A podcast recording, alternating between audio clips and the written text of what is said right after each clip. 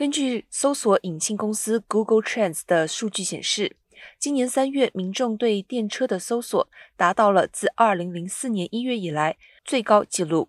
这一趋势相对应的是，美国的天然气价格也创下了历史新高。根据 Triple A 的数据，2022年3月11号，常规无铅汽油的最高平均价格为每加仑4.33元。上周五，全国。普通无铅汽油的平均价格为四点二四元。